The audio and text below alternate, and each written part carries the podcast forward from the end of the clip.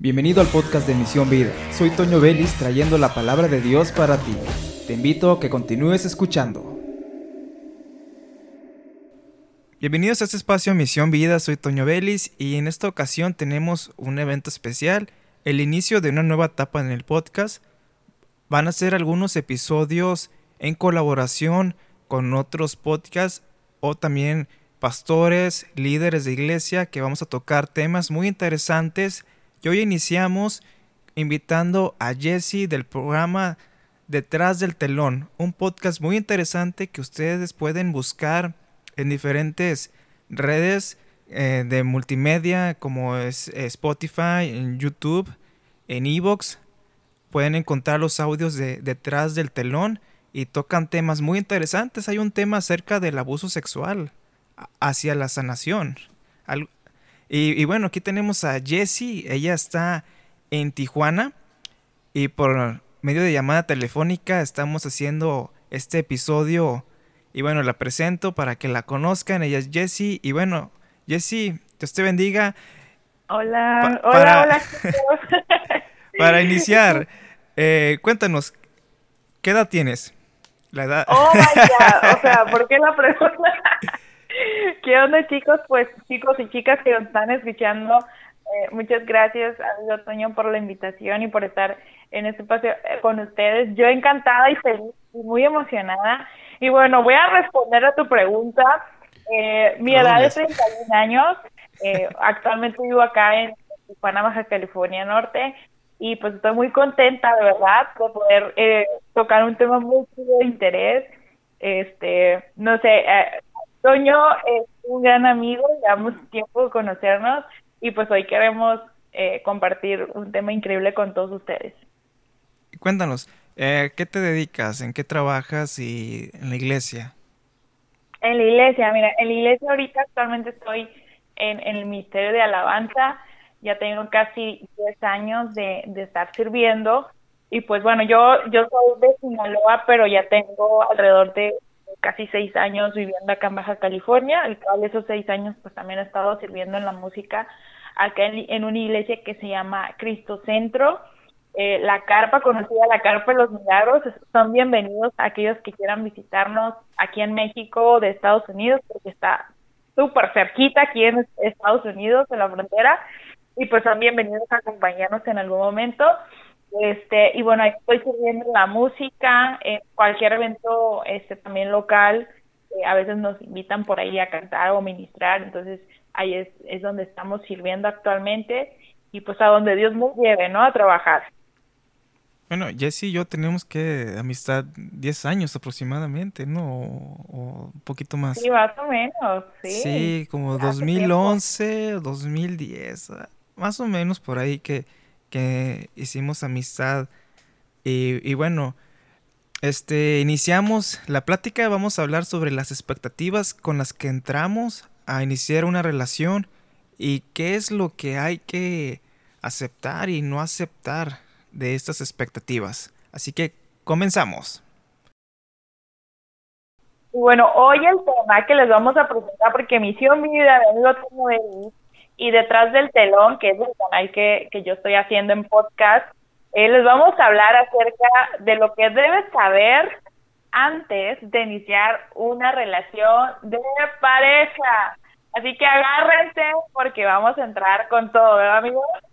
Así es, vamos a hablar sobre esos momentos que nos llega de repente el amor, ahí conocemos a una persona la cual nos provoca pues sensaciones que a veces nos hacen volar la cabeza y no pensamos y actuamos de manera que no, no está bien. De hecho, ni siquiera oramos, ni pedimos dirección de Dios y a veces no estamos preparados para iniciar una relación y es lo que vamos a estar viendo en este episodio. Muy bien, pues vamos a arrancar con la primera, el primer punto que habla acerca de las expectativas en el amor ¿Cuándo? Ay, ay, ay. ¿Cuándo iniciamos una relación? Sí, porque entras esperando un príncipe azul y los hombres esperamos una princesa que sepa hacer tortillas por acá diríamos en el norte Y nos llevamos tantas sorpresas cuando vemos que la realidad es muy diferente. ¿Y qué hacemos? Decimos adiós, pero es que realmente no estábamos preparados para una relación que no es cualquier cosa, es una responsabilidad muy grande, tanto para el hombre como para la mujer. Pues sí, completamente. Creo que aquí en la parte de expectativas, o sea, vamos con el con el término expectativas, es al menos para mí pienso que es como mm, algo que estás esperando, algo que quizás no existe, que es provocado por pensamientos, por emociones o intenciones, ¿no? Entonces tú armas como un panorama, una expectativa en el amor. O sea, es como las películas. Ahora sí vamos a poner un poquito las películas de Disney en la cual el, contexto que marcan de las princesas y eso es que el final que dice, por fin están juntos y dicen, bueno, vivieron felices para siempre o por siempre, ¿no? depende si estamos hablando español en algún castellano, pero dicen por siempre o para siempre. Entonces creo que a veces incluso nosotros al momento de, estar conociendo a alguien nos hacemos una expectativa en el amor, ¿no? Es como yo la yo la llamo amigo Toño, eh, la llamo la espera del amor, porque es como pues sí una espera donde nosotros eh, estamos encerrados en ella y, y tenemos incluso eh, las expectativas de la persona, las cualidades, la parte física incluso, y a veces terminamos decepcionados porque nos hacemos, vaya, a este punto una expectativa, el cual terminas a veces desilusionado, pues porque nunca encuentras a esa persona. Entonces, a veces como que exageramos, viene la otra palabra donde creo que, que le, bájale a tus estándares, ¿no? De, del amor o de conocer a esa persona pero pues sí creo que afecta de alguna manera, eh, aunque es bueno a la vez, tiene sus pros y sus contras, ¿no? Porque puedes decir, ok, es bueno cuando sabes lo que quieres, pero si tus expectativas son muy mayores, puede que no sea eh, lo que vayas a, a encontrar o lo, o lo que vayas a recibir en la vida, ¿no? Fíjate que tocaste un punto muy interesante respecto a las expectativas y es que dices, vivieron felices para siempre y creo que influye mucho en las expectativas a las que vamos a una relación. Cuando no hay un amor propio, que ahí debería de comenzar todo, vamos con unas expectativas muy altas y exigimos inconscientemente a la persona ciertas cualidades, ciertas actitudes que ni siquiera nosotros nos exigimos y no nos damos nosotros esa oportunidad también para mejorar. Si queremos vivir para siempre felices, creo que lo importante es que iniciemos viviendo felices con nosotros mismos, para no llegar con unas expectativas tan estratosféricas y, y, pues llegamos y ¿qué pasa? Las cosas no, no son así como pensábamos. Y sí, completamente. O sea, de alguna manera, las expectativas que nosotros tengamos acerca del amor, porque, o sea, podemos decir, que las expectativas que estamos formando, creando acerca en el amor, al, al encontrar o al iniciar una relación eh, de pareja, eh, puede que sean correctas o puede que sean incorrectas, ¿no? A lo mejor puede ser lo contrario. ahorita yo mencionaba algo eh, que hacía referencia a que están buscando algo positivo, algo chido, ¿no? Que todo va a surgir bien, pero puede que las expectativas en cuanto al amor sean lo contrario. Eh, dice, ¿sabes qué? Si quiero tener una pareja, pero mi fin no es casarme. O puede ser que simplemente sea un momento, una compañía y tus expectativas del amor son limitantes no vas más allá, no te enamoras más, no das el extra más por tu pareja, no das el extra por ti mismo, incluso, que eso debe ser la prioridad. Eh, como decías amor a sí mismo para empezar, ¿no? O sea, tienes que amarte a ti mismo, aceptarte tal cual eres, para poder aceptar a alguien en tu vida, a esa persona que se va a sumar, ¿no? Eh, a, iniciar una relación. Pero puede que a veces tus expectativas en base a experiencias personales o experiencias incluso de otros puede que no te esté funcionando y que digas, ¿sabes qué? Bueno, algunos a lo mejor en nuestro tiempo, no sé, Toño, pero yo tengo amigos en donde dicen, ¿sabes qué? No quiero casarme, o sabes qué? Quiero eh, vivir un tiempo con alguien, a ver si funciona. Entonces sus expectativas de, acerca del amor mm, creo que son muy distintas, ¿no? Eh, la postura de cada quien es muy distinta. Y si hablamos de las personas eh, que son, eh, asisten a una iglesia, tienen un ministerio, quiero pensar que la mayoría de nosotros está pensando en un matrimonio, ¿no? O sea, estás iniciando eh, una relación de pareja con la expectativa del amor que te va a pasar. O sea, una familia, un llamado, ¿no?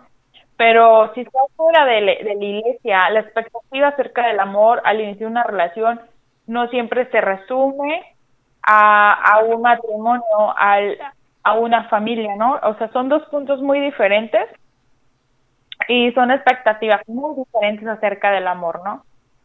Pero eh, dentro de todo eso también surgen surgen más cosas, ¿no? Como como el siguiente punto que vamos a ver también. Pero no sé si tú quieres añadir algo más en la parte de expectativas del amor acerca de lo que acabo de mencionar. Sí, claro. la cuestión cuando iniciamos creo que el modelo bíblico, el modelo correcto es con vista al, matrimonio. Digo, como hijos de Dios, como ciudadanos ya del cielo, tenemos una responsabilidad también de honrar a Dios en la relación de noviazgo. Claro que vamos a iniciar una relación guiada por Dios que tiene vistas a, un matrimonio. Digo, no quiere decir que te vas a casar con la persona que, que estás ahorita en una relación, lo estás conociendo, estás en una relación en donde conoces a la persona y entras con las expectativas, pero tienes tú una responsabilidad también ante Dios y ante la iglesia de llevar una relación sana, porque creo que si solo estamos con una persona solo por pasar el, tiempo, estamos nosotros perdiendo realmente el tiempo y le estamos haciendo perder el tiempo a esa persona que tal vez Dios tiene un propósito para ella con otro, con digamos un varón, el caso de las damas, eh, el chico, pues Dios tiene un propósito para ese chico con otra persona y nosotros estamos entorpeciendo el plan de Dios cuando queremos nada más pasar el rato con alguien.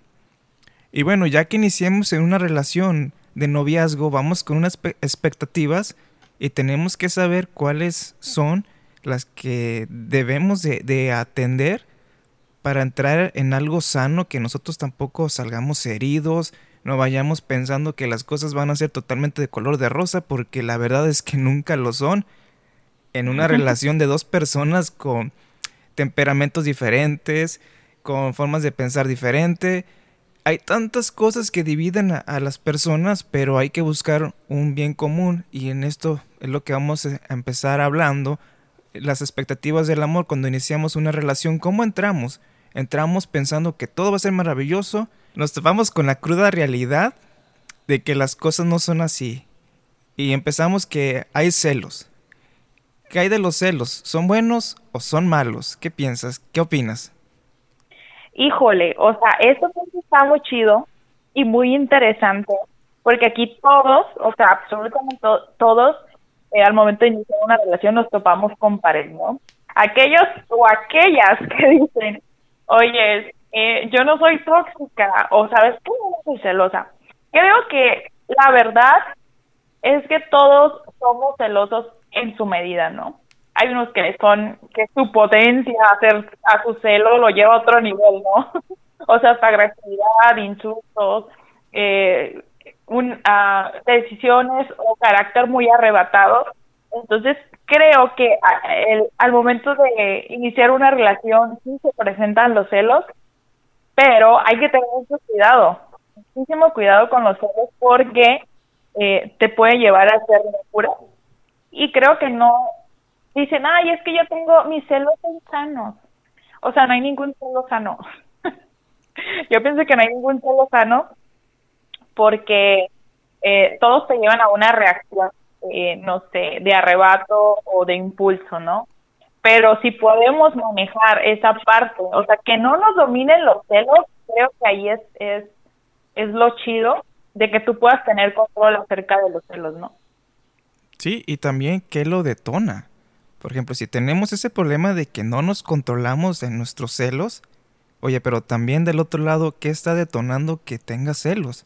Puede ser de que tal vez la persona está haciendo cosas que no están bien para la pareja. Y muchas veces nos hemos topado con amigos que han sufrido ese tipo de situaciones que ni ellos se controlan en sus celos, tienen unos celos enfermizos, pero tampoco la pareja coopera y no le da un espacio de confianza porque dicen, sí, tienes que confiar en tu pareja, pero cuando la otra persona no coopera, y fíjate, y apenas están entrando en una relación, ahí te estás dando cuenta de que algo no está bien, ¿verdad? Ah, para empezar, de los celos no están bien. Pero ¿qué lo provoca?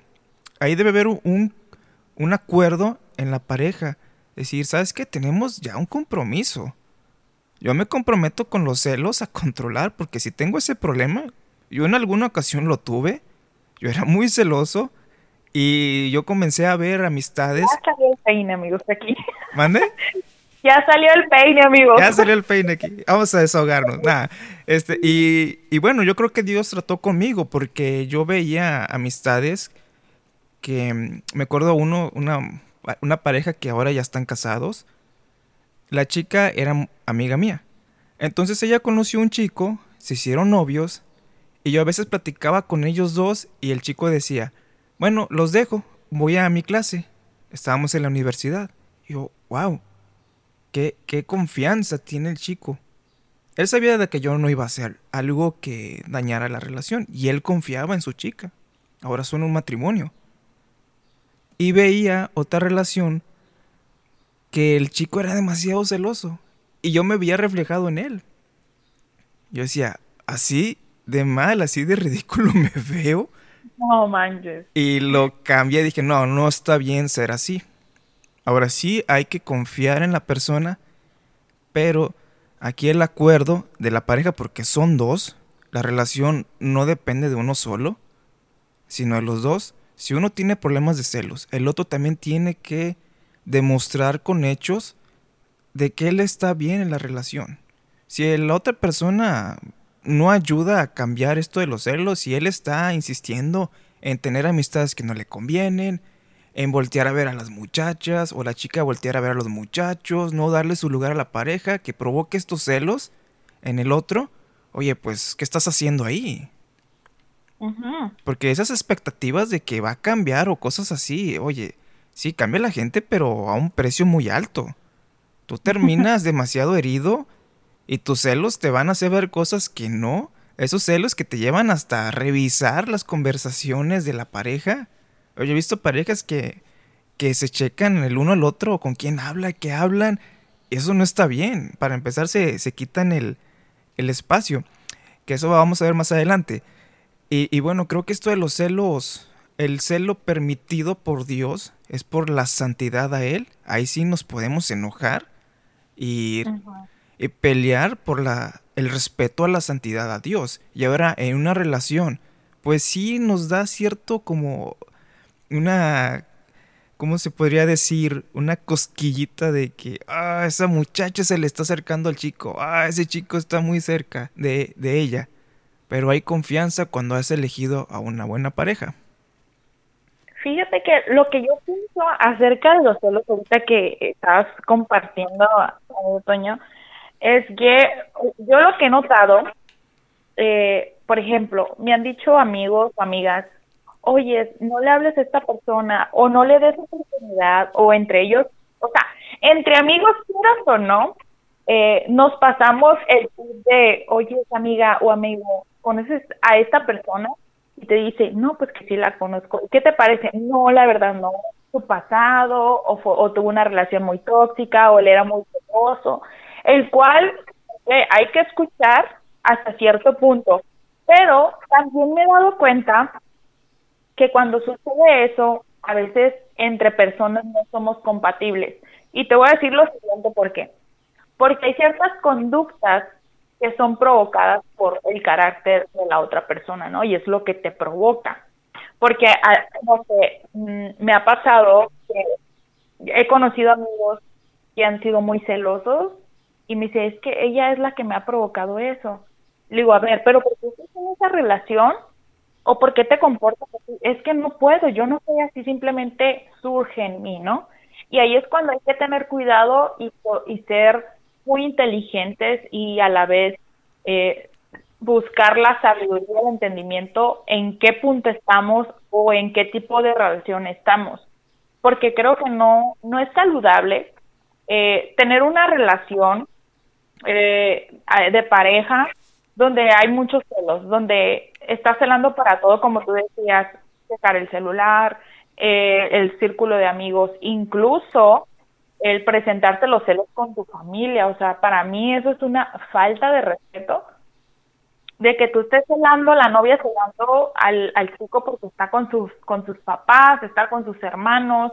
O sea, creo que para eso existe el tiempo de pareja, el tiempo de visita, si le llaman así, al menos aquí en México, eh, así se entiende, un tiempo de visita donde ellos tienen su espacio para que salgan como, como novios, ¿no? Como pareja, y el otro espacio con tu familia, el cual es, es una formación a futuro, ¿no? Si quieren vivir juntos, si se van a casar, van a tener una familia, esos encuentros los, los tienen que tener. ¿Por qué? Porque tus amigos van a estar ahí o vas a tener amigos. Hay que respetar ese espacio, hay que respetar pues, lo de la familia.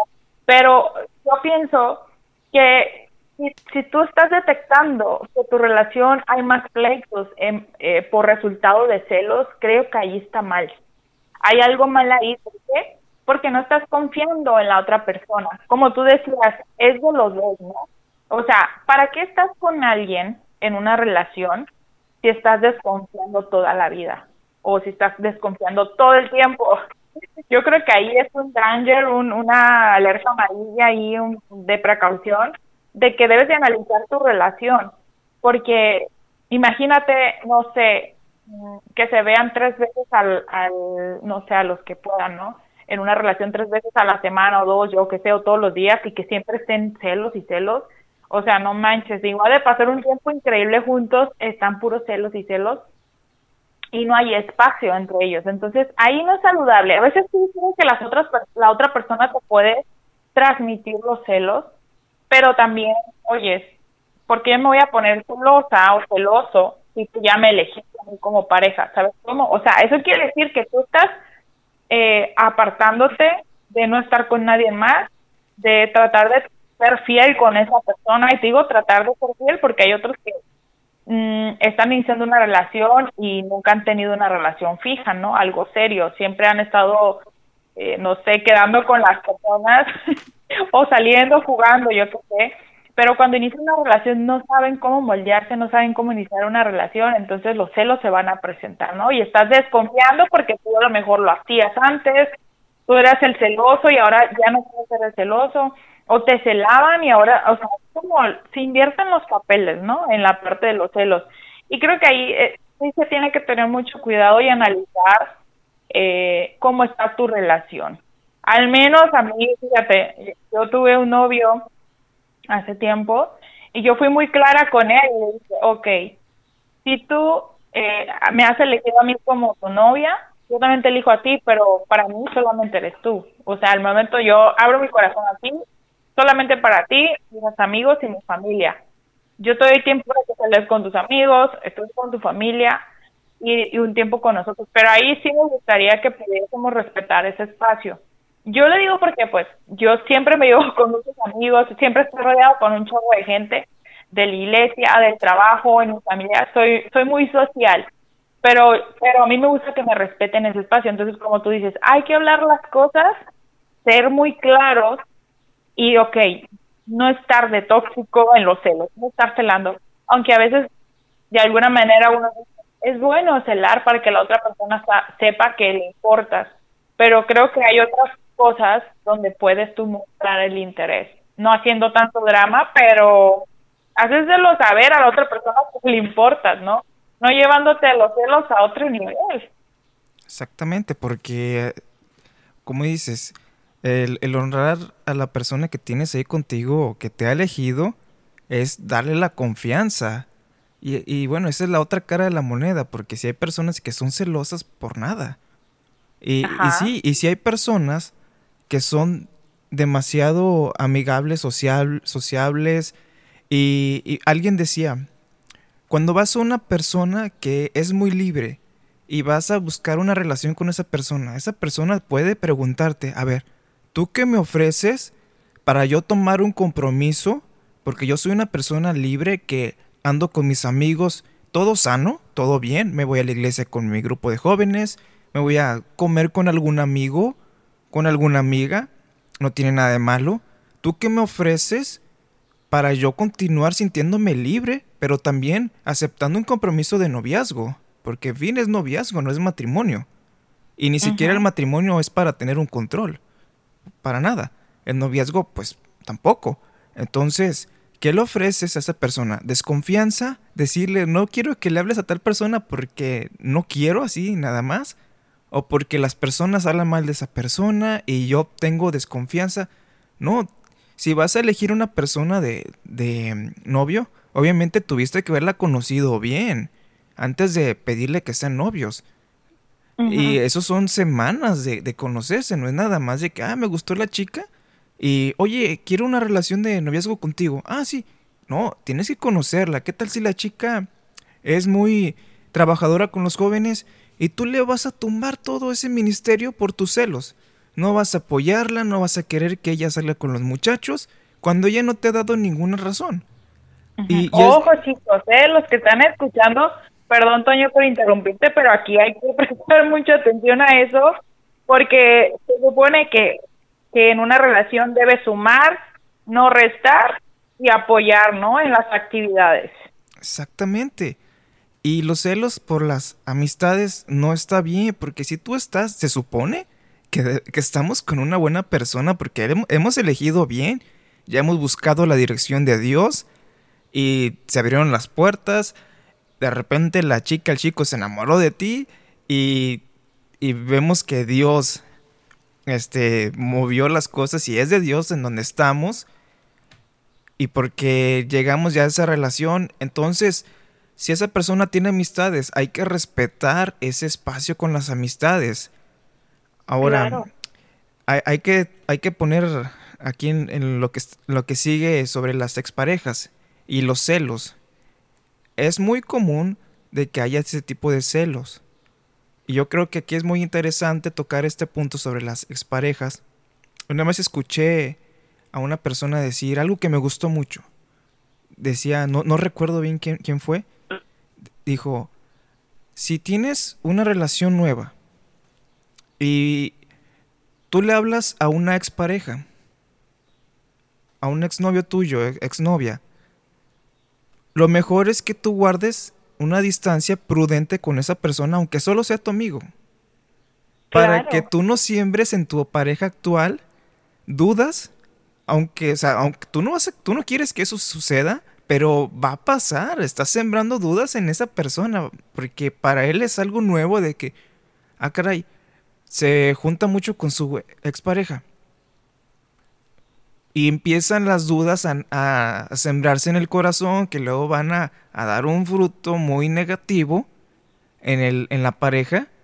Entonces yo creo que aquí hay que ser muy sabios y guardar una distancia prudente cuando inicias una relación y ya poco a poco que tu pareja se vaya ganando esa confianza y decir, oye, yo confío en mi pareja, de que ok, está con su expareja y por alguna razón tomaron, tuvieron o tienen la suficiente madurez para una relación sana, ok, pero lo vas a asimilar poco a poco, no así de que, ah, voy a salir a, dar la vuelta con, mi ex. Ah, caray. O sea, no, yo, no, yo la verdad, Ajá. yo la verdad, yo no podría con eso. No, es y muy te voy a decir lo siguiente porque a mi experiencia, eh, lo que he visto en amigos y también yo he vivido, es que, ok, hay dos puntos a favor de, poder, de permitir que hable con su expareja, ¿no? Hablando de novios, hablando de ex, ex, pareja, pero se casaron o hay algo en común que son los hijos, ¿no? La única para mí favorable expareja es como decía, el, el, algo común que son los hijos, ¿no? Porque hay gente, hay chicos jóvenes que tienen, que ya son, hicieron familia y no funcionó y ahora pues ya son ¿no? Y es donde ellos tienen que ver por sus hijos. Entonces ahí, bueno, sí es complicado cuando uno de, los novios no tiene eh, hijos y la otra persona tiene que aceptar los hijos, ¿no? Creo que ahí se un tema delicado y que pienso, a mi opinión personal es que no cualquiera puede iniciar una relación así, no cualquiera tiene la capacidad eh, de aguantar, eh, oye, no aguantar más bien, llevar ese proceso de decir, híjole, este, mira, pues es que él dice que me ama, pero siento que se llevan muy bien, que sonríen mucho. Eh, yo ahí pienso que, no sé, pienso que de alguna manera tú lo tienes que aceptar, ¿por qué? Pues porque vio a su otra pareja, pero si te está aceptando así es porque ya el pasado lo superó y porque quiere iniciar algo y está abriendo su corazón a una nueva oportunidad, ¿no? La otra es cuando simplemente no hay nada en común, simplemente una historia, un pasado, puede ser de tiempo corto o, o algo prolongado según la relación que haya tenido, pero eh, tiene que ver mucho la manera en que ellos terminaron, ¿no? Terminaron su relación. Eh, a veces por trabajo que tienen que ver, a veces por el ministerio, porque van a la misma iglesia, o la otra parte es que son amigos. O sea, porque ya no sienten nada, quiero pensar que ya no sienten nada, pero a la vez, como dices tú, todavía queda, que todavía quedan cenizas, como dicen cenizas del fuego, de lo que hubo. La neta, yo sí creo que, siempre sale, sale algo a, a, flote o a relucir con tus exparejas. O sea, sí, sí se está viendo, pero yo creo que no es sano cuando estás saliendo a solas con tu expareja. Y fíjate, te voy a, les voy a contar, chismecito aquí calientito, chismecito me, me vi una experiencia donde eh, tuve una amiga, lo bueno que nadie la conoce, una amiga se casó y este y, ella eh, estuvo en una relación con uno de mis mejores amigos, entonces ella ya se casó y pasaron muchos años, fíjate, y aún de casada ella seguía buscando a mi amigo, el cual pues, ella se supone que ya tenía uno, o sea, bueno, ya estaba haciendo hogar y me sorprende eso porque digo, ¿what? O sea, ¿dónde está el respeto por, por tu esposo? ¿Sabes cómo? Tú estás buscando a quien fue tu exnovio. Entonces digo, ahí no hay límites. Y yo le decía a mi onda? ¿Qué te pasa? Ya no hables con ella. O sea, aquí ya cada quien por su lado, tú eres soltero, tú estás disponible, tú puedes andar con quien tú estés. Este, tú, yo le decía, eres libre, o sea, ¿qué haciendo el pasado? Ella ya está formando su familia, incluso ella, o sea, no permitas, no abras puertas en donde no debes. O sea, si te hubieras interesado, hubieras luchado por ella antes de que se pasara, pero hay que respetar, chicos, hay que respetar a las a tus exparejas que acaban de tener un matrimonio, o no anden de curiosos preguntando, oye, sí, ¿cómo te está yendo en tu matrimonio? O sea, siempre estás de curioso ahí queriendo escarbar cómo le fue o ver si está fracasando. Ahí el o estás esperando a ver, a ver si, si la mejor decisión fue que eligiera a la otra persona y no a ti. O sea, eso no es saludable, chicos, en serio. No es saludable hacer eso y no es bueno. Yo al menos, mi, postura es que hay que estar bien alertas y, ver... Eh, no sé, la posición de, de amistad o cómo terminó la relación de exparejas. Porque, fíjate, o sea, si tú estás iniciando una relación, tú le preguntarías a quién es tu novia cómo terminó su relación. O sea, no es preguntarle a quién fue, bla, bla, bla. No, simplemente es cómo fue su relación pasada. ¿Tú lo harías? ¿O tú lo has hecho? Fíjate, a mí no me gusta desde que Dios me transformó de mi, de mi yo celoso, no me gusta investigar cosas del pasado en, la persona, porque creo que la, no, es sabio, porque puede en algún momento que estés enojado y que no deberíamos de, enojarnos tanto porque no, no está bien delante de Dios, pero a veces nos gana. ¿Y qué puede, qué puede ser de que echemos en cara algo del pasado a esa persona? ah, pero tú con esa persona. O sea, es un 99.9 que eso que tú preguntaste del pasado de la pareja, tú lo expresas cuando estás enojado. Sí, y luego vemos una situación similar y nos va a dar temor de que, ah, caray, está pasando como con su expareja cuando terminaron. Me va a terminar. Y te entra el temor y la inseguridad y luego eso se ve reflejada en ti. Y, no lo hagan, y luego la chica va a decir, ay, no, este fastidioso y no, ahora sí lo va a terminar, pero pues uno lo provocó por andar de miedoso.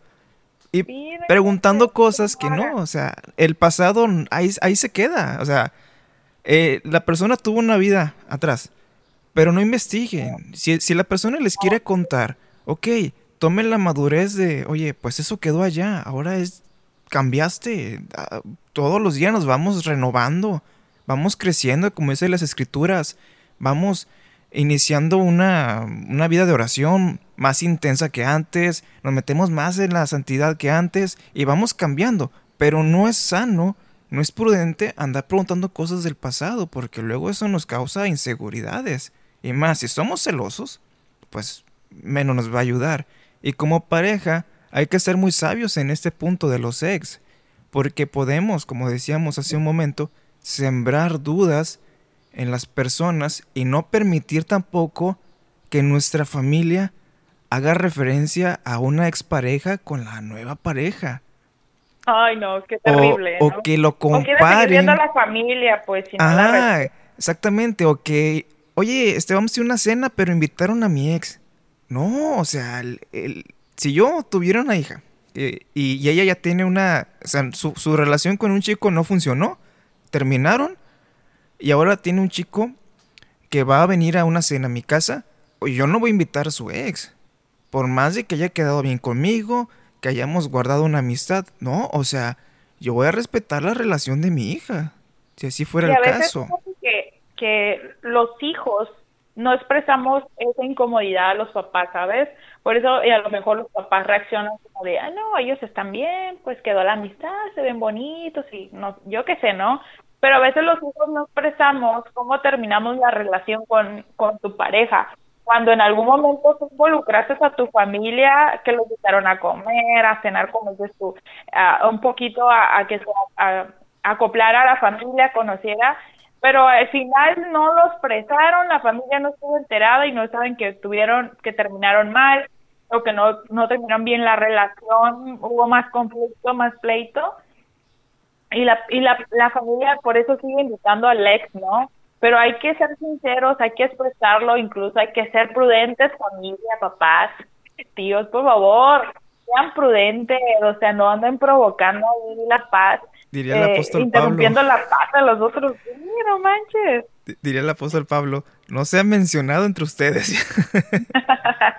este, no, sí hay que ser muy sabios porque, oye, la, no es cualquier cosa, estás hablando ya de que tiene una relación inició una relación nueva que pues esperan ellos crecer y un día llegar a casarse, pero metiendo ese tipo de cosas. Y sí, como tú también mencionaste algo muy importante, no buscarlo si ya no hay una comunicación, no estar viendo en redes que están, haciendo, porque pues entonces ¿para qué estás ahora con esta persona? Si estás todavía en tu mente ahí con la curiosidad de qué está haciendo mi expareja. No, ella ya quedó allá, ya oraste por esa persona lo, lo, lo bendeciste y ya dijiste, Dios, ¿sabes qué? Está en tus manos y yo voy a seguir mi vida. Conoces a una persona, inicias una relación y ya, la otra persona ya quedó. Dios lo va a bendecir, lo va a guardar, pero allá quedó. Este, y es muy importante ser muy sabios en eso. Ya la persona quedó allá. Y si la persona con la que estás tiene problemas de inseguridades y tú así lo elegiste y así elegiste estar con esa persona, entonces ponte tu parte para no provocar que esa persona esté así y no ponerte en un plan de que, ay, exageras, o sea, minimizar lo que siente la otra persona. Es que es mi amigo, no pasa nada. ¿Por qué aferrarte a estar viendo, platicando con alguien que te está ocasionando problemas en tu relación? Digo, no, no le veo el caso. ¿Para qué aferrarte a esa amistad? A una... o tal vez no sé el ex, tal vez hubo una a esa relación más bien, ¿no? Sí, o sea, la, la, persona sintió algo por la otra persona y de repente este, quedaron como amigos y... Pero te aferras tú a que esa persona esté cerca de ti, pero sí, pero inconscientemente lo estás metiendo a tu relación actual. Y eso provoca celos que no le ayudan a la persona que está luchando contra ellos. Y bueno, tenemos celos por las exparejas y ahora por los logros del otro. Eso es también muy importante. Cuando... Está cañones. Sí. Cañones punto. Porque la persona tiene éxito en algo y, uno empieza a sentirse malamente, porque no debe de ser así, empieza a sentirse inferior a la pareja, tanto el hombre como la mujer. Cuando... Y pasa mucho cuando la, la mujer gana más.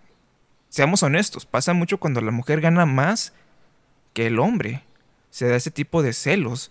Porque la, la, la mujer eh, tiene un salario, un sueldo más alto y el hombre está batallando para tener ingresos. Y hay ese tipo de celos. Y hay dos cosas aquí muy interesantes. ¿Cómo lo va a tomar él? Y cómo reacciona ella ante eso. Porque a veces pasa de que la, la dama, al ganar más, a veces se quiere poner sobre el varón. Cuando el que va a dar la cara ante Dios es el varón. Y bueno, en el noviazgo a veces pasa de que las parejas tienen celo de su de su de la persona que tienen con ellos. Y no está bien porque si si la persona que tienes contigo, digamos que está estudiando y está terminando su carrera, pero tú decidiste no estudiar, oye, ponte las pilas y ponte a estudiar también. Esa persona, como dices tú, ya te eligió, ya está contigo. Ahora tú ponte las pilas para tú corresponder también el esfuerzo de, ella o, de él. Para que, los... sea, digamos, un 50 y 50. Exactamente. Sí, y tú gózate de los, de los logros de ella. Si tu pareja lo cela y se quiere quedar ahí y decirte o hacerte sentir mal porque tú, tú estás logrando más cosas, oye, pues ¿qué estás haciendo con esa persona también? Otro punto que tienes que tener en cuenta. Si tu pareja te quiere estancar y decirte, no, ¿para qué estudias? Yo te voy a mantener. Oye, eso no está bien. Si tu pareja... Otra parte. Otra parte también que a ellos les gusta que las mantengan, ¿eh? Porque yo pensé que no existía, pero sí existe todavía esa postura, ¿eh? O sea, es como, como dices, ok, eh, sí sea exitoso, logra todo lo que tú quieras, pero nunca más que yo. O lo hago, o lógralo todo porque yo quiero vivir de eso. O sea, también hay que tener cuidado en esa parte. Sí, hay que ser virtuosos tanto hombres como mujeres. Sí, o sea, cada, cada persona está, eh, por nacimiento, Dios nos ha dado eh, la capacidad para poder desarrollar todas las habilidades eh, cualidades, carácter, ¿no? O sea, creo que cada uno de nosotros podemos, eh, ¿cómo se le dice? Este, fortalecer o, hay otra palabra, hay, eh, poner, activar cada, cada cualidad o virtud que tenemos, poder, poderlas explotar, ¿no? Mostrarlas. Y algo, eh, así como, como ejemplo, una vez le pregunté a un amigo que se había comprometido y terminaron mal. Yo le pregunté a ¿por qué no, no, no te casaste con esta chica? Se me hacía muy guapa, muy linda, este, súper chica, o sea, de todo. Era un 10-10, ¿no? Bueno, digamos un 10-10, yo la admiraba así. Y él me dijo, ¿sabes qué? Mira, mm, sí me gustaba, amaba a Dios, mm, tenía ministerios, pero siento que, que ella no sonaba siento que ella no se observaba, siento que ella no, no, ni, no ambicionaba ni para sí misma.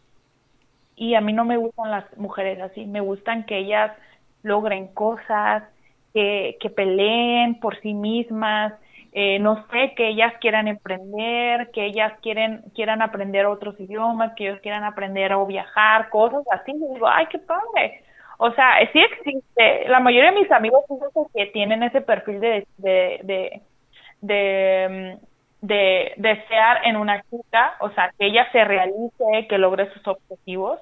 Eso es lo chido. Yo digo, ah, o sea, yo hasta les aplaudo a mis amigos y les digo, esto campeones, así se habla. O sea, a mí se me hace una parte muy chida de parte de los hombres que, que se fijan en una chica así y que otras, que ver la realidad de una chica, o sea, estaban enamorados, pero al momento de ya algo, de una relación, pues a este chico no se sintió apoyado, ¿no? O sea, decir, ok, si no se está observando a sí mismo, no se ama, no peña para sí misma, menos va a querer algo para mí, ¿sabes? Y eso sí, sí es triste, o sea, sí es triste porque, como decías, como, bueno, como te decía, 50 y 50. O sea, ahorita la circunstancia nos da para que tanto chicas como chicos se puedan preparar. Mm, ambos pueden ser profesionales y si no lo son, no pasa nada, amigos que están escuchando, no se preocupen por eso. Creo que Dios nos destina y nos lleva hacia esa persona que nosotros necesitamos. O sea, yo eh, platicaba con un amigo acerca de Adán y Eva y yo analizaba la historia y, ok, decía, el perfil de Adán era una persona increíble. O sea, dentro de toda la perfección lo tenía todo. Tenía un buen trabajo, tenía algo que hacer, tenía un propósito, estaba acompañado, eh, tenía la presencia de Dios, tenía una casa, un trabajo, estaba completo este hombre. Pero dice que eh, Dios lo vio, Dios vio en su espíritu y detectó que algo le hacía falta. Y fue cuando dice que lo durmió a Adán, que está en Génesis 2, eh, durmió a Adán y, le sacó una costilla y nos creó a la mujer, ¿no? Y digo, wow, o sea, para nosotros es, un poquito más fácil las mujeres, o sea, haciendo comparativas de, las escrituras, de que eh, ya todo estaba hecho y nosotros llegamos, el perfil de las mujeres es para complementar al hombre. No quiere decir que nosotros no somos menos, no, simplemente llegamos para sumar a la persona, para potencializar todas sus virtudes, cualidades y su carácter y apoyarlo. Y podamos ser un equipo, ser uno solo, solo un cuerpo. Por eso Adán decía, esta sí es carne de mi carne y hueso de mi hueso. O sea, somos iguales. O sea, no soy más que yo, no somos iguales. Tenemos la misma descendencia, somos creados la misma persona, eh, podemos hacer lo mismo. O sea, él estaba diciendo que eran un equipo y que eran una sola persona, el cual Dios también nos está diciendo a nosotros, sé tú, o sea, tenemos la semejanza de Dios, que tenemos muchas cosas eh, a semejanza de Dios, el cual nos ha dado la capacidad para lograrlo. O sea, no podemos ser más tú, no puedes ser más yo, no, es que vamos a ser uno solo, un equipo y aportar ambos, ¿no? Que es, o sea, no debemos de tener ese celo por los logros de los otros. No podemos, porque eso está mal.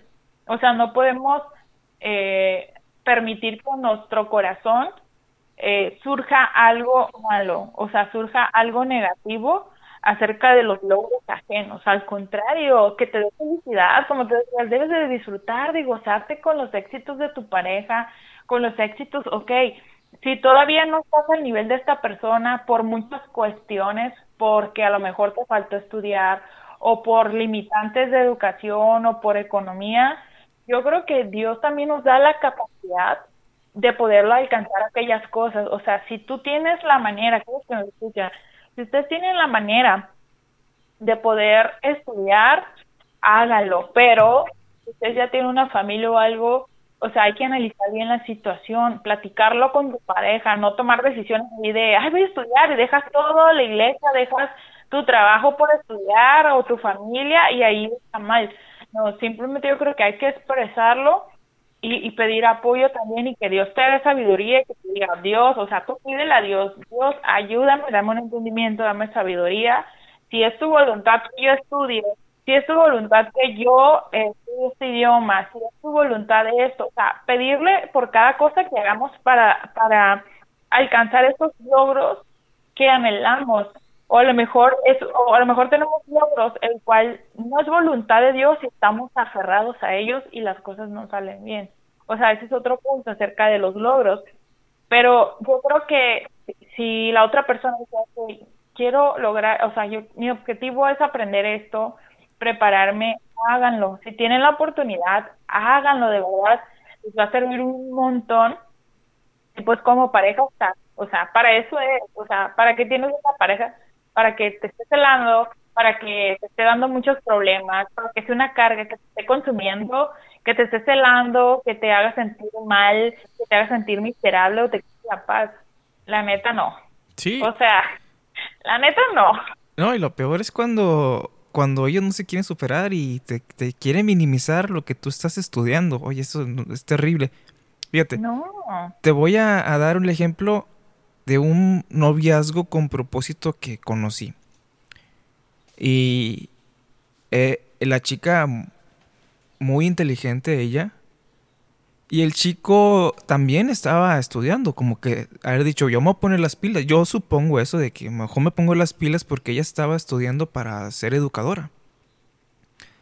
El chico pues entró a una ingeniería, la chica terminó y comenzó a ejercer.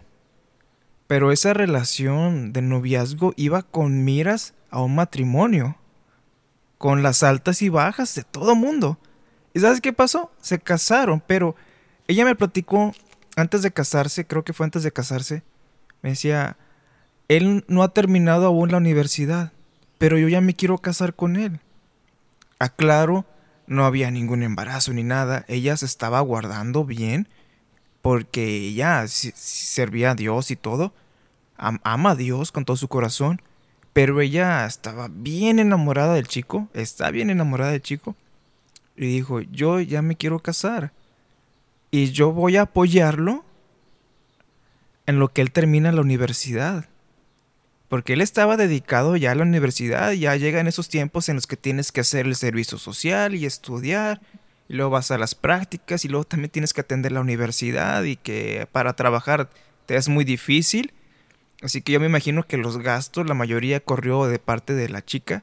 Pero cuando hay amor real, cuando hay amor verdadero, ese tipo de cosas las superas como pareja porque los dos meten todo el corazón ahí. Entonces él terminó la universidad y ya me imagino que está trabajando. Pero lo, bonito es eso, de que ella dijo, no, yo, yo ya me quiero casar, quiero estar con él, así que yo lo voy a apoyar hasta que él termine la universidad. Oye, qué bonito, le faltaba poco para terminar. Pero Qué bonito cuando es así la pareja, cuando se apoyan, cuando ven el uno por el otro. Ella no se puso en una posición de, no, pues que él ya tenga la casa y que tenga el carro para... No es malo pensarlo así, pero no se puso en una exigencia, sino ella dijo, oye, yo ya puedo. Bueno, yo voy a aportar ahora, porque somos 50 y 50 y, qué bonito ver personas así. Y ahora, ya cerrando el punto de los celos, las expectativas que tenemos cuando entramos en una relación y queremos todo el tiempo de esa persona para nosotros. Esa sí está muy, también muy crítica. Queremos que nos dé el tiempo, que nos conteste cuando le escribimos, que nos conteste cuando le llamamos y que esté ahí escribiéndonos siempre en dónde está, con quién está, mándame tu ubicación. Así que entramos ahora a ese, ese punto del espacio de la pareja y comenzamos con la privacidad. ¿Qué tenemos que decir sobre la privacidad del otro?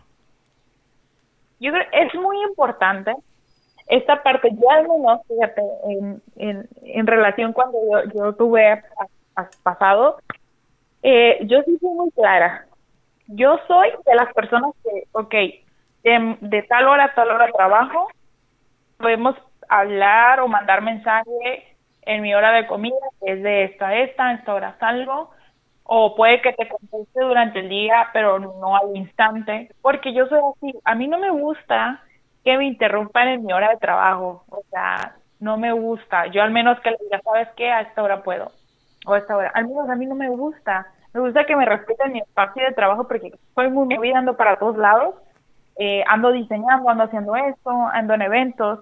Eh, eso tiene que ver mucho con, con la actividad o a qué te dediques, ¿no? Pero si estás estudiando y quieres que te estén ahí mandando mensajes, o sea, la neta no, eso, eso es una falta de respeto también, porque tú estás en el trabajo, imagínate que entró una llamada, entra tu jefe, le respondes y este va a decir tu jefe, ¿qué onda? ¿Por qué estás tanto en el teléfono?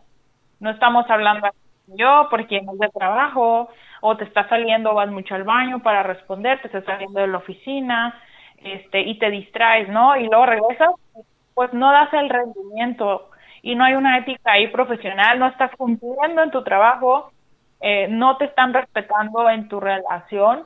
O sea, yo creo que hay que ser muy claros y tratar de entender este el espacio de privacidad con la persona, o sea, o sea, de verdad, yo veo, yo veo a mis papás, eh, lo que he visto en su matrimonio, ellos ya tienen 34 años de casados, y yo veo que mi mamá siempre respetó el, lugar de, de trabajo de mi papá, ella siempre estuvo atenta, ok, mi mamá es ama de casa, llegaba mi papá a su hora de comida y siempre lo tenía atendido.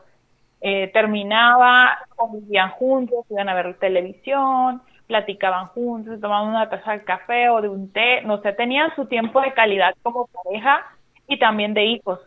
Entonces hay que respetar esta parte, o sea, eh, lo de persona, o sea, de trabajo para empezar, hay que respetar, no hay que ser intensos porque cuando ya sean, ya tengan su matrimonio o su familia, hagan su hogar, eh, la realidad es que su estilo de vida no va a ser 24/7.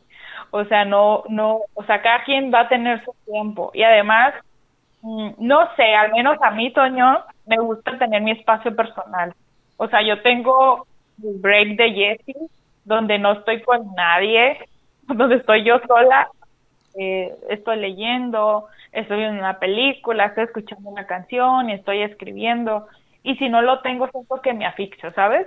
o sea, yo siento que lo necesito, o sea, yo Jessie, yo así funciono. Y yo soy muy clara con, mis amigos o soy muy clara cuando yo tengo una relación, les digo, oye, este, si me ves que soy muy seria o sabes que voy a leer, no me interrumpas, yo se los digo. no sé, al menos yo, me gusta ser muy sincera y, y darles la confianza y respetar el espacio. Ok, si, ejemplo, si tu pareja, su novio, eh, le gusta el fútbol, déjalo que vaya a ver el fútbol con sus amigos. Si a ti no te gusta, déjalo o acompáñalo. O sea, es respetar su espacio. Si quieres jugar Xbox, déjalo que juegue Xbox. ¿Sabes? Amén. si, ok, si la chica quiere irse de compras, deja que se vaya de compras. O acompáñala. Aunque a ti no te guste, acompáñala. O sea, te estás preparando por un futuro. O si le gusta un café y a ti no, ok, no sé, hagan, vayan por un café y vayan a hacer un picnic. ¿Sabes cómo? O sea, busca una manera. Exactamente. Sí, si la expectativa mala y falsa es que vas a tener una persona disponible a ti 24/7, pues no. no Tienes a una persona que viene ya con una vida de, pues, de años, que viene con su trabajo, con sus responsabilidades. Y bueno, uno de los consejos que yo, que, que yo daría a, a los jóvenes es, primero, tus obligaciones en casa, el estudio y todo, después tu pareja. La pareja no puede venir y decirte, quiero todo el tiempo para mí. No, o sea, oye, es que voy a estudiar. Déjame estudiar. Déjame eh, pues yo echarle ganas a la escuela. Y ese ha sido, de muchos chavitos, ha sido el problema de que descuidan los estudios por la pareja, que al final se va.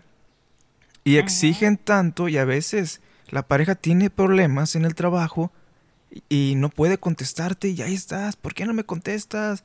Este, estás con otra, em, empiezan ahí otra vez los celos, pero no, hay que dar ese espacio, ese, esa libertad a la, a la, pareja. Yo creo que, bueno, muchos casados lo hacen, respetan el espacio del otro. Entonces, desde el noviazgo toma esa costumbre, ese hábito de dejar a tu pareja. Ahora, si no te gusta lo que hace el otro, respeta lo que el otro hace. Y como dices, acóplate. Que, que ese gusto que lo hace feliz, a ti también, por el simple hecho de que lo hace a él feliz y te lo está compartiendo. Y tenemos ese espacio de privacidad, por ejemplo, en redes sociales, a mí no me gusta cuando me cuentan de que se checan ahí las redes y todo y están checando quién le dio like y todo eso. Tienen su espacio, todos los dos, tienen sus amigos. Se supone que elegiste una buena persona. Y fíjate, mencionabas algo sobre tu espacio personal, particular. Yo tuve eh, en una relación, ya cuando estábamos en las últimas, yo le pregunté a, la chica, oye, ¿llegó algún momento en que querías decirme, ¿sabes qué? Hablamos después porque quiero ver una serie o quiero ver una película? Me dijo, sí.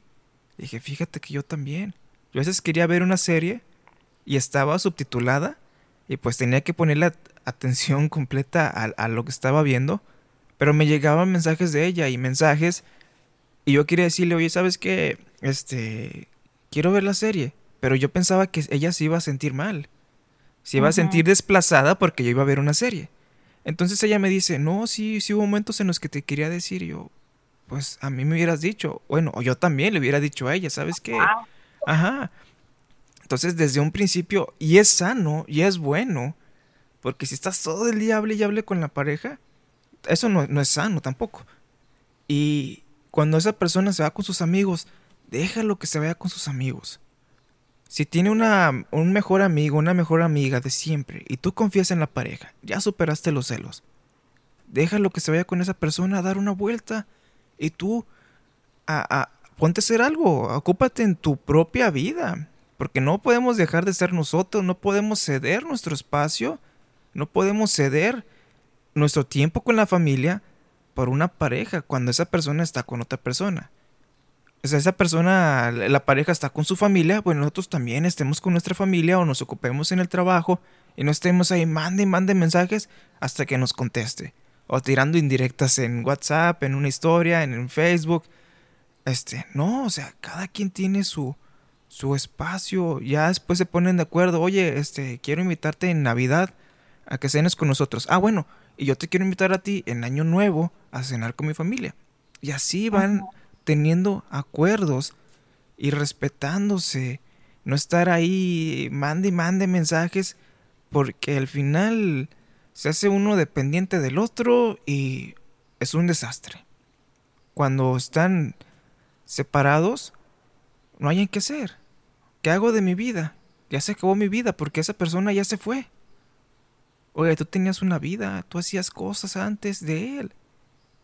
Ajá. Exacto. Sí, pero de lo acostumbrado que estaban el uno del otro, de que dependían uno del otro, o uno de los dos era el dependiente, que cuando él se va, pues se le acabó ya el mundo, se le cierra el mundo ya.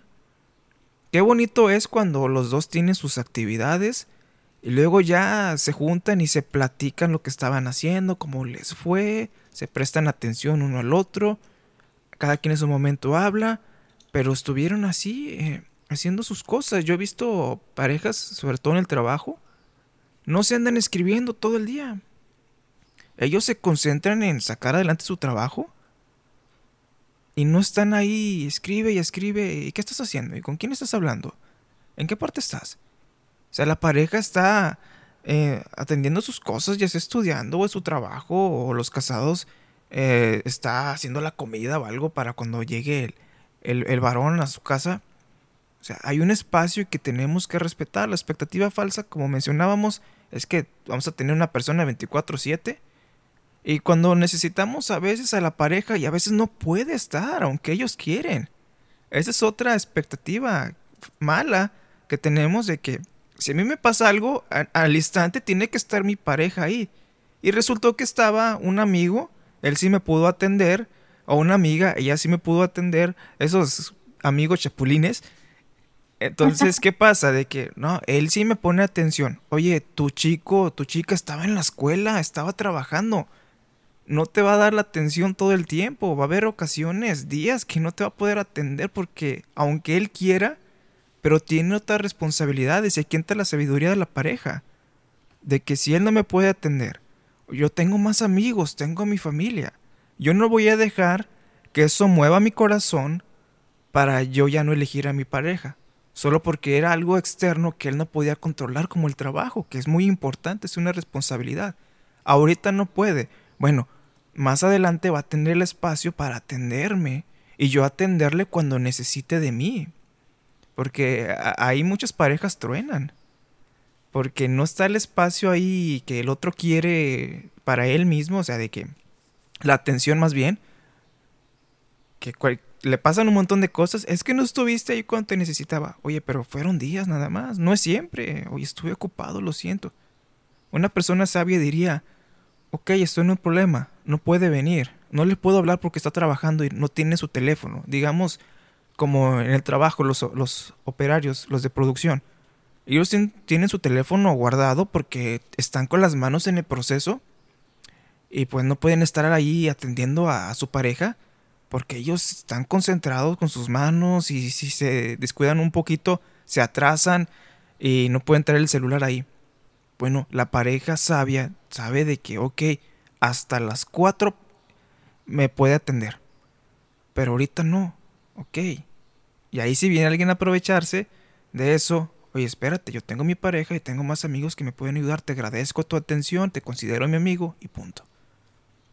Porque si nos ponemos en el papel de víctima de que nunca me atiendes, esa relación no va a funcionar. Tenemos que aceptar y ceder de que la persona tiene su vida, su espacio y que no siempre va a estar para nosotros. Esa persona, si escogiste bien, quiere estar para ti, quiere ayudarte, atenderte, pero no siempre va a poder. Entonces, respeta el espacio, como mencionábamos, del trabajo, el espacio libre. Dense un, un respiro de repente, así, esporádico. ¿Sabes qué? Este, oye, quiero ver una película con, con mi mamá o con mi papá. A rato te escribo. Es normal. No te tienes por qué sentir desplazado por la persona es que ya no me quieres, es que tú prefieres, a ver, tus papás o yo. Oye, espérate, a ti, contigo ya estuve toda la semana. Déjame disfrutar un momento a mi familia. O sea, los extremos que hay de que queremos todo, todo para nosotros y no respetamos la privacidad de esa persona, estamos viendo todo lo que hace. Imagínate, imagínate cómo sería una pareja que no se tenga en Facebook. ¿Cómo sería? O sea, de que no se, tengan agregados en redes. Yo creo que serían dos personas con demasiada confianza uno al otro.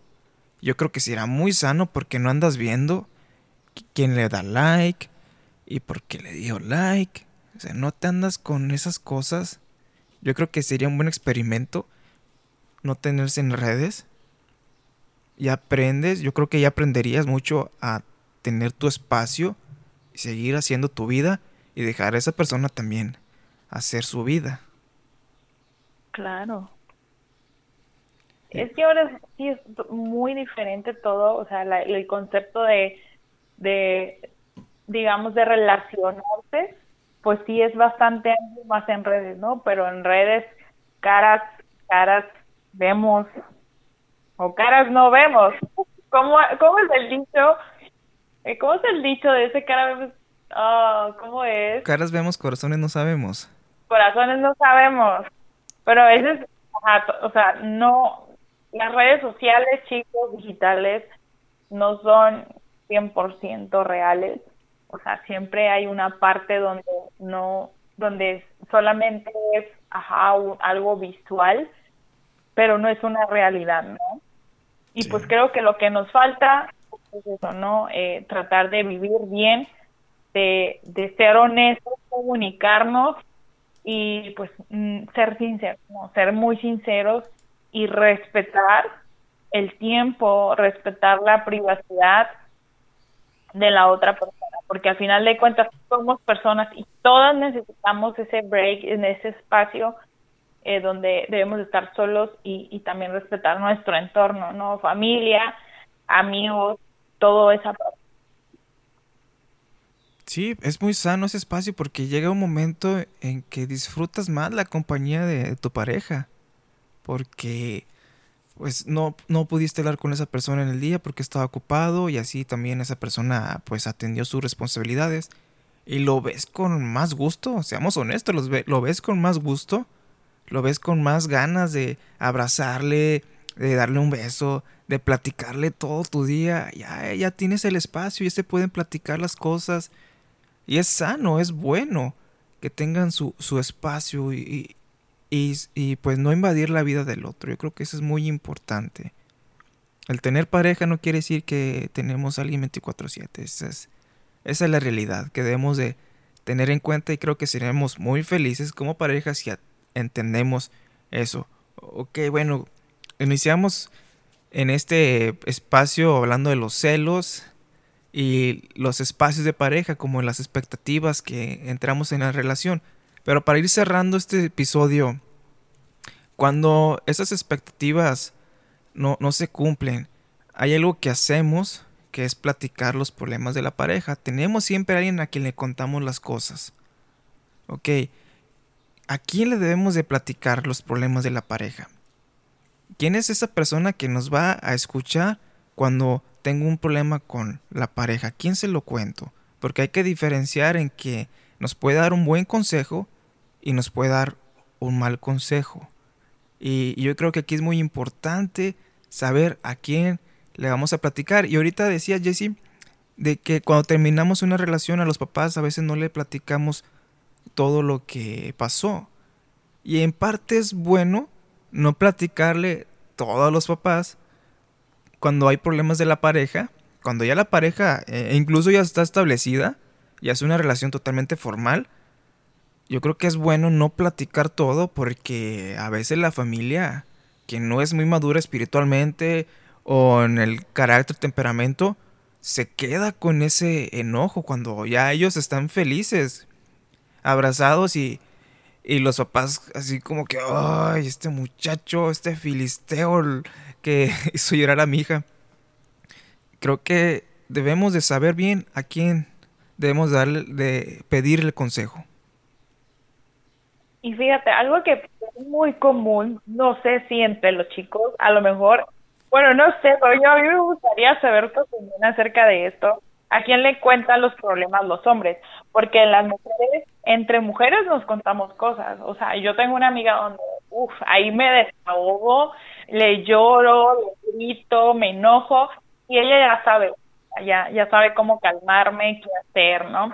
O incluso en tu familia tienes una amiga, este, a, tu, a tus hermanos o, o tu mamá. Eh, en mi caso, gracias a Dios, tengo a mi hermana que, que es de mis mejores amigas y también a mi mamá. Pero también tengo otra amiga que pues, es mi familia, donde ahí es muy diferente también, ¿no? El, al momento de expresarlo.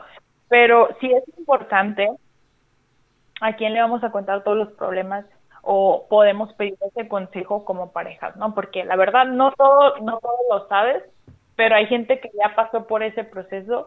Por ejemplo, en caso, si, o sea, yo no me he llegado a un noviazgo, nunca me he casado, no he tenido hijos ni nada, pero incluso en, en, una relación de noviazgo, eh, yo he pedido consejo a mi mamá, yo he pedido consejo a, a mi hermana, y como testimonio te les puedo decir, mi mamá les decía, tiene 34 años de matrimonio, mi papá en un principio no conocía a Dios, mi mamá fue la primera que conoció a Dios y empezó a ir a una iglesia, y de ahí ella ya compartió el mensaje a nosotros, a, a, los hijos, a mis hermanos, y este y después mi papá, mi papá se convirtió después, y el, y el panorama que mi mamá vivió eh, del antes y el después de mi papá tiene que ver mucho. Entonces, eh, y, y, hay una gran diferencia, quiero eh, abrir paréntesis, paréntesis aquí, donde mi mamá cuenta, ¿sabes qué? Para mí fue muy difícil cuando tu papá este, no conocía a Dios, no tenía ese encuentro o no iba a la iglesia, este, era muy difícil, sentía que había mucho tormento, había muchos problemas y cuando él conoció, él entendió y fue transformado. Y puedo ver que mi mamá la postura eh, de poder dar un consejo eh, y, y, a su testimonio de 34 años de matrimonio, yo confío en su palabra y, y, yo puedo aprender mucho de ella. Al menos eso puedo decir, a mí me respalda su opinión y la tomo en cuenta. Ahora, eh, mi hermana que está más joven que yo, que no hay muchos años de diferencia, eh, digo, bueno, pues es un matrimonio joven, eh, puedo ver eh, qué cosas me funcionan o experiencia que ella ha vivido con mi hermano también, porque él también ya está casado.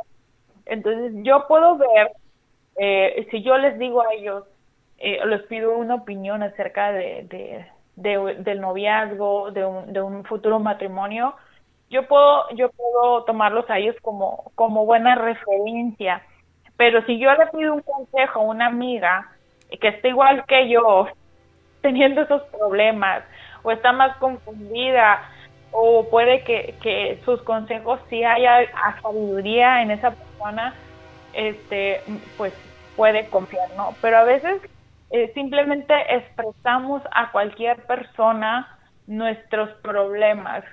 Eh, e incluso podemos hablar mal de nuestra pareja porque estamos enojados, porque estamos enfurecidos y estamos cerrados, estamos pasando un mal momento. Entonces, de lo profundo de su corazón salen también los malos pensamientos, eh, las malas intenciones, dice la Biblia. Entonces tenemos que tener mucho cuidado a quién le vamos a contar nuestros problemas a nuestra pareja, porque a lo mejor podemos recibir un consejo donde te dice, oye, si ya termina la relación, cuando en realidad eh, simplemente tienen que hablarlo ustedes como pareja.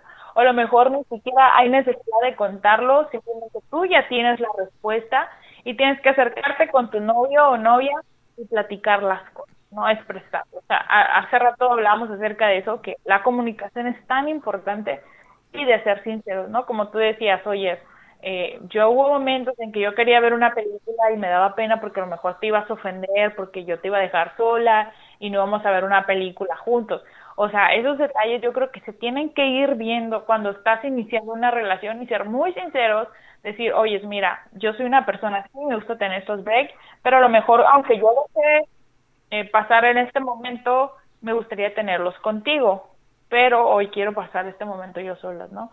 O sea, hay que ver cuándo sí y cuándo no, ¿no? O sea, no quiere decir que lo tienes que hacer siempre así, ¿no? A veces hay que eh, dejar lo que, lo que nos gusta hacer para estar un tiempo con la otra persona. O sea, ahí hay que discernir cuándo sí y cuándo no, ¿verdad? Pero aquí hemos contado nuestros problemas. Yo te decía, yo como mujer, yo tengo a mi mamá, yo tengo a mis amigas, y también tengo un amigo o mi hermano en mi caso, porque pues es hombre, él me conoce de todo a todo y tengo un amigo pues también que me pueden dar su opinión o postura como hombre, porque a veces entre mujeres no entendemos cómo reaccionan los hombres. Pero, pero, a o sea, yo te decía, ¿a quién le cuentan los problemas los hombres? Porque a veces pienso que se guardan muchas cosas y no tienen a quién contar incluso sus problemas. Pero a ver, ¿a quién le cuentan los problemas los hombres? Sí, es, es, a veces es difícil. Bueno, yo en el pasado tenía el problema que confiaba mucho en las personas eh, cristianas que me defraudaron. Yo le platicaba así a personas, oye, ¿sabes qué? Me está pasando esto con la novia que tengo. Pero esas personas iban y abrían, abrían su corazón y lo que yo había dicho, pues se lo platican a todo el mundo. Y es muy difícil a veces encontrar una persona honesta. Y lo triste es que personas cristianas a veces no son dignas de confianza. Y yo creo que aquí, bueno, lo que yo he hecho es mejor acercarme con un pastor. Tengo un pastor amigo que es de total confianza para mí. Y yo le pregunto a ese, le platico lo que me está pasando. Y él me escucha. Y yo creo que es muy bonito cuando esas personas, cuando son personas neutrales, yo a veces cuando hacía mis amigas más cercanas, con las que sí platico y amigos, son pocos, les digo, quiero que seas neutral. No te pongas de mi lado ni el lado de esta persona. Esta es la situación. ¿Qué me aconsejas? O sea, tú estás buscando un consejo. Eh, lo más común es que lo busques para mejorar las cosas. Y hay algo que me gustó que dices, que la gente luego, luego, termínalo. Oye, es, eh, la persona no quiere terminar, quiere un consejo, está pasando por una situación y a veces, la mayoría de las veces no es para terminar. Porque es lo que hacen muchas parejas, o sea, un problemita y vamos a terminar ya. Oye, no, o sea, es, es, es un avance juntos, no es terminar y ya, o sea, es alguien me dijo, problemas siempre va a haber, siempre. Pero los dos tienen que tener la capacidad para, para salir adelante. Y en quien pidamos consejo tiene mucho que ver, porque si son personas que tienen mucha influencia en nuestra vida, pero si nos aconsejan para mal, pues imagínate, ahora imagínate, imagínate este panorama, le platicas tú el problema de tu pareja a una persona que tiene un interés en ti, ¿qué consejo te va a dar? Te va a decir que lo dejes, ¿verdad? Y te, y te va a, meter en tu corazón cizaña y es lo más seguro que pueda pasar. Y te va a decir, no, pues es que no te conviene, mira cómo te trata y mira cómo es. O sea, va a exagerar las cosas a un grado de que te va a convencer porque tú confías en esa persona. Pero esa persona tiene un interés en ti. Si tuviera un interés real en ti, te aconsejaría para verte feliz con la persona que tú quieres, no con él, si no es así el caso. Entonces, tienes que, tenemos que ser muy sabios a quién le vamos a hablar. No podemos nosotros platicar todos los problemas a los papás, a las personas que tengan un interés en nosotros, porque no podemos esperar un buen consejo ahí. Porque pues va a agarrar ventaja y va a querer irse metiendo y dar un consejo. Y me ha tocado que hay una persona que a mí me interesa y me platica sus problemas. Y sí me he puesto en la posición de, oye, pero hablen, expongan, y sí, lo mismo que hemos hablado, hablen y díganse todo lo que sienten y arréglense porque pues échenle ganas y yo por dentro esto me duele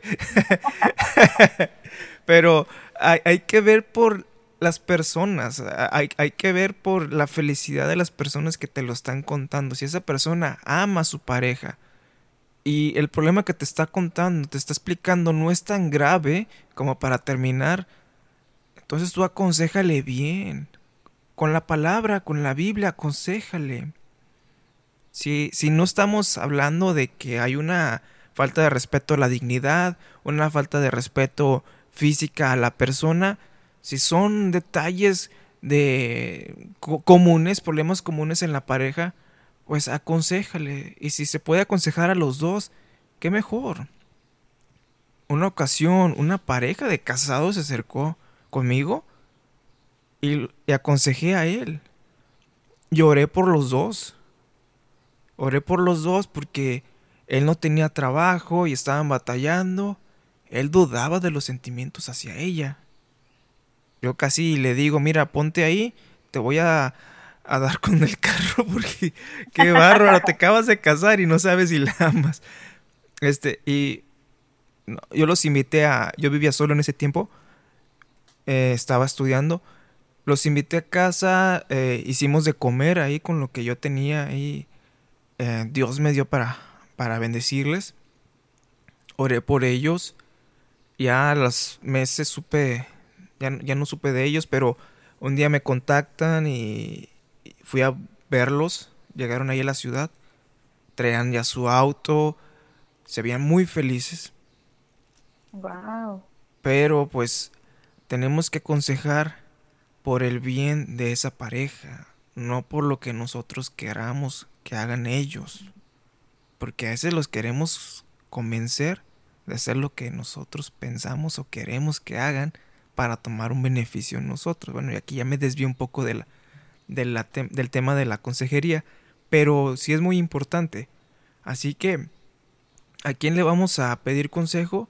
Y hablar temas delicados, yo creo que lo más, lo, mejor, lo más sabio es alguien que no sean los papás cuando es algo delicado.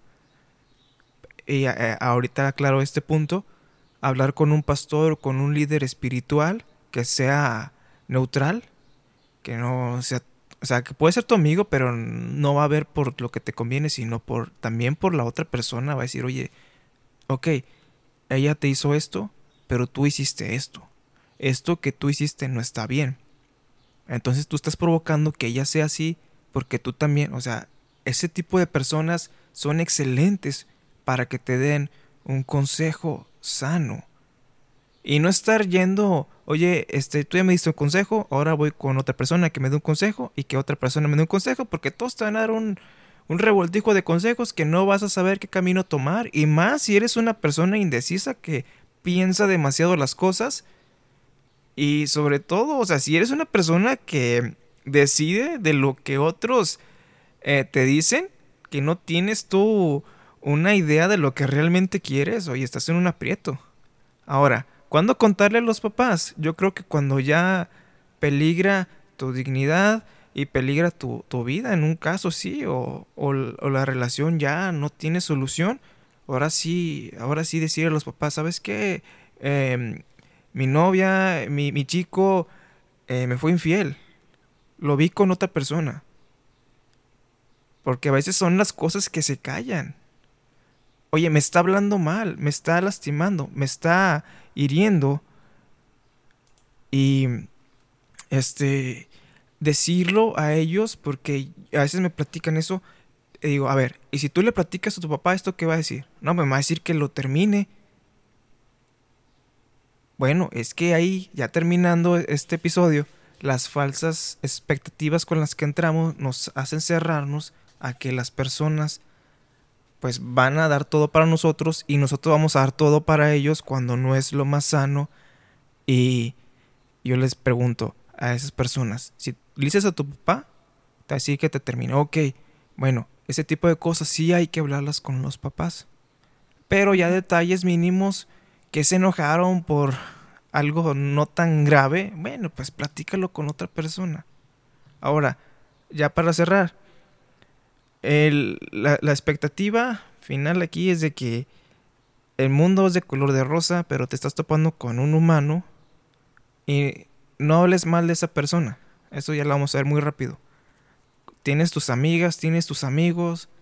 No hables mal de tu pareja, de que le un pastor, el esposo se van a los tacos y se come unos tacos llenos de cebolla y les provoca un aliento. Y ahí vas y le dices a tu amiga que hombre, olía bastante cebolla y la amiga, ah, guácala, y cuando vea a tu chico y no, o sea, no hablar mal de la pareja con los amigos, no decir los puntos malos de que, oye, es que nunca se pone desodorante, ese tipo de cosas, o sea, las cosas malas de que, no, está enviciado con no esto. ¿no? O sea, eso está muy mal. Ajá. ¿Y, y sabes cuál es el problema? Que, que eso con las, sumándole las expectativas falsas, hace que tú pierdas, digamos en tu caso como mujer, hace que pierdas la admiración y el respeto por tu pareja. Hace que la mujer pierda esa admiración hacia el varón y hace que esto se pierda el amor por él. Tienes que reconocer que es una persona que tú vas a, decías, vas a sumarle y los dos van a crecer juntos porque si no lo piensas así, el amor se termina por esas falsas expectativas, se termina el amor y ya lo ves como como si fuera cualquier chico. Y luego de repente viene alguien deslumbrando que porque tiene unas cualidades y un ministerio grandísimo, cuando el amor no se basa en eso y te deslumbras porque dices, wow, empiezas a compararlo con tu chico o con tu chica, en el, si, es el caso de los varones, y pierdes esa admiración por tu pareja por las altas y malas expectativas con las que entraste. Y concluimos tu comentario. Chicos, de verdad, ha sido increíble, amigo Toño, esta plática contigo, porque podemos ver eh, diferentes puntos y, tocamos el punto de los celos, eh, los celos por las amistades, eh, por las exparejas, o sea, estamos viendo también por los logros de otros, de, estamos viendo que al iniciar la relación está tocando a la familia, el espacio de la pareja, privacidad, tiempo con la familia, tiempo con amigos, la otra parte de redes sociales también, eh, a quién le contamos nuestros problemas y también al, respetar, ¿no? El, respetar a la pareja. Eh, creo que, todo esto debemos de nosotros eh, tomarlo en cuenta al iniciar una relación. ¿Cómo podemos iniciar nuestra relación? Ok, todos, chicos, los que nos están escuchando, eh, todos estos puntos que, que acabamos de tocar, eh, mi amigo Toño Belis y yo, este, tenemos que estar súper alertas eh, de, de ver estos puntos, de decir, ok, en esta relación tiene potencial para ser una relación exitosa, pero si en la mayoría de estos puntos se identificaron, eh, y tienen una relación, de verdad, piénselo, piénselo, o terminen la relación o platíquenlo, eh, pidan consejo con las personas correctas, eh, acérquense a, sus iglesias en, en los departamentos de consejería con un pastor, háganlo porque ellos pueden darte una opinión muy, muy diferente de otra perspectiva y también con sabiduría de Dios, porque a veces nosotros queremos tanto a la persona, pero la realidad es que no estamos en una buena relación o este o está pintando mal. O sea, para iniciar una relación no debemos de, de tener nuestra expectativa tan enorme, simplemente ver la realidad. Eh, hay un, un, comentario que hacía otra podcaster que decía, tienes la pareja, eh, la actual, para lo que te alcanza. Y a mí me sorprendió, amigo Toño, me impactó. Dije, ¿es real? O sea, lo que yo acepto es, es para lo que me alcanza. O sea, está dándome a entender que yo estoy aceptando a una persona que, que tiene muchos celos, eh, que es muy conflictiva, eh, no sé, que yo, o que yo soy esa persona, ¿sabes cómo? O sea, hay algo también que dicen, um, si, si tú atraes a una persona tóxica es porque tú también eres una persona tóxica, ¿no? Y es un término muy de moda actual. Dicen, y no, es un tóxico y esto, pero a veces eh, a lo mejor nosotros también somos tóxicos y no nos damos cuenta o no lo queremos reconocer. Yo creo que aquí tenemos que tener un alerta, un danger ahí, un color amarillo, eh, eh, un preventivo para saber qué relación es la que queremos qué es lo que Dios nos está enseñando o, qué es lo que Él nos quiere dar a nosotros, porque también en una relación de, eh, de pareja pues te lleva un propósito, ¿no? Como yo les decía inicialmente, mi otoño, en, en la Biblia, en Génesis 2, acerca de la llegada de la mujer y analizar este, este capítulo Génesis 2 eh, de Adán y Eva, o sea, ahí estamos viendo el complemento de la mujer hacia el hombre y que son una sola carne, un, un solo equipo entonces, nosotros debemos de analizar bien todas nuestras cualidades, nuestras virtudes, nuestros comportamientos eh, para iniciar una relación. Si ustedes están teniendo muchas tachitas en todo lo que nosotros mencionamos, analicen bien si también es su tiempo de tener una relación. Porque para iniciar primero, como decía Toño, eh, tengo que amarme primeramente a mí. Si tú estás sano, si tú estás llevando una relación con Dios, espiritual, si tú tienes metas, si tú estás queriendo tener logros y al momento de iniciar una relación no te lo va a permitir, no lo hagan, porque al final de cuentas vas a, lastimar a la otra persona. Yo al menos, así como testimonio rápidos tres, cuando yo estaba estudiando en la universidad, de verdad estaba trabajando, salía, o sea, entraba a las siete, salía a la una de la tarde, a la una entraba a la universidad, tenía 15 minutos para llegar a la universidad, tomar mi clase, la cual ya había iniciado a la una, terminaba a las 7, de las 7 tenía que ir como una hora a entrenar porque en ese tiempo ya hacía ciclismo, me recuerdo, y todavía de una hora y media entrenar, era como para quitar mi estrés y ya cansarme de más. Me iba a mi casa, cenaba y me ponía a hacer tareas. Y así era mi vida casi diaria el cual no tenía tiempo ni para conocer a más personas, no tenía tiempo ni para una relación, el cual yo me enfoqué y dije, no, Jessie se va a poner a estudiar.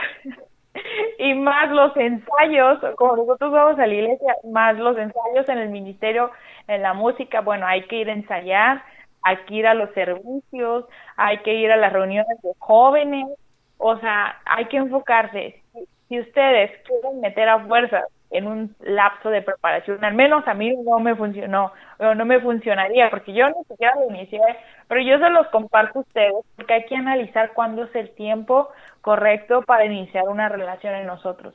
Si están estudiando chicos, estudien, prepárense. Créanme que saliendo de la universidad, de prepararse eh, en la escuela secular, de verdad, es otro panorama totalmente diferente y pienso que también hay otra etapa ahí, pero hay unos que les funciona tener un novio cuando están estudiando, hay otros que no, pero hay que analizar cada uno de los puntos que nosotros íbamos mencionando aquí, Toño, las expectativas del amor, o sea, no hay que cerrarnos a las expectativas del amor, no hay que irnos más allá, o sea, hay que saber bien qué es lo que queremos, porque a veces no sabemos lo que queremos. Es muy complicado a veces tratar de definirlo, ¿sí o no, Toño? Hemos tenido, yo, Toño, unas pláticas increíbles acerca de esto. Hemos pasado en diferentes etapas donde decimos, ah, caray, o sea, o sea, sí es muy complicado tratar de eh, definir bien qué es lo que queremos eh, eh, en otra persona y qué es lo que tenemos para dar. O sea, 50 y 50 como les decíamos, pero ¿qué es lo que tenemos para dar? O sea, no no podemos limitarnos de, ok, eh, si yo quiero, yo, yo estudie y, y soy una persona profesional, ok, ve por ese perfil. Está bien, puedes elegir lo mismo que tú o algo un poquito más. Pero tampoco exageren, chicos. O sea, tampoco se vayan a lo menos porque también va a ser una carga. O sea, bien alertas. Pero su, su relación, hay muchos celos. La verdad, huyan. Huyan de ahí. No se queden, platiquen las cosas, hablen, las conversen. Eh, si, si hay un pero en las amistades también, o sea, también hay que saber qué amistades están teniendo. Eh, hay que detectar bien en todos los puntos y, y, pedir sabiduría sobre todo a Dios. ¿Cuál es su voluntad? Porque yo creo que, Dios diseñó al, al, hombre y a la mujer como un solo cuerpo y hay un propósito. Entonces, si en una relación eh, nomás están por experimentar, por, por ser una, por ser solo pasión, la neta, no te va a, a ningún lugar. Solamente el resultado va a ser eh, un daño emocional eh, sentimientos y confusiones, pero si hay un, un, propósito en tu relación, que Dios, que Dios los guíe, que Dios los lleve a caminar por ese propósito en relación y que Dios nos ayude eh, eh, y nos dé discernimiento para, para poder elegir a las personas correctas a quien pedirle consejo. Porque Dios también en la vida hay un chorro de, de información, de consejos, de promesas donde Dios nos está enseñando. Hay que ir a la Biblia, hay que leer, hay que orar y hay que ir con las personas correctas para pedir un consejo. Eso sería lo último que yo podría decir, como de verdad resumiendo así eh, toda la plática que hemos tenido, porque el tema inicial es eh, lo que debes saber antes de iniciar una relación. Y si ustedes están teniendo muchas tachitas, como les dije, este, huyan de ahí. No hay, no, no es buena esa relación o iniciar una relación. Si ustedes tienen muchas tachitas o son esos o han experimentado esto, no lo vuelvan a repetir este mismo patrón. Simplemente hagan que las cosas sean mejores para ustedes en base a, también al, al, al momento de buscar a Dios, Él se los va a hacer eh, saber. Y bueno, terminamos recordando en 1 Samuel 25, léalo ahí en algún momento, la historia de Nabal, Abigail y David. Eh, ahí ustedes escojan qué quieren, un Nabal o un David. El Nabal era terrible y David era el rey. Así que el tipo de persona que ustedes elijan es la persona con la que van a lidiar. Así que hay que estar sanos emocionalmente antes de iniciar una relación y no llevar altas expectativas. No idealicen lo que ven en las películas, lo que ven en, las caricaturas. Hay que ser realistas y saber de que estás con un humano que cuando te cases, por más hermosa que la veas a la chica, cuando se quite los zapatos te vas a llevar una realidad totalmente diferente. Así que hay que hay que ser realistas que vas con un ser humano que contigo va a crecer. No esperes la perfección en el chico o en la chica, sino que los dos van a sumar del, y de la mano de Dios van a ir creciendo. Y de eso se trata del amor, de que vas a aceptar las cosas que no están bien en la persona, que esté dentro del respeto a tu dignidad y a tu vida, y los dos van a ir sanando y avanzando. Si quieres estar con una persona que no crece, que no se supera, bueno, no te quejes luego con el pastor de que estás sufriendo. Así que bueno, esta plática estuvo interesante y les confieso que la amistad que tenemos Jesse y yo, esta, este podcast, este episodio parece más una conversación de las que tenemos siempre. Y bueno, es... Bien cachados. es un gozo para mí estar compartiendo mi espacio, Misión Vida, con Jesse del podcast Detrás del Telón. Y bueno, esperen más episodios con colaboraciones de otros hermanos, de otros podcasts. Y bueno, este es el inicio de esta etapa en el podcast pero continuamos también con las predicaciones y los spots de radio. Suscríbanse, compártanlo para que la palabra de Dios, el consejo de Dios, llegue a más personas. Bendiciones a todos.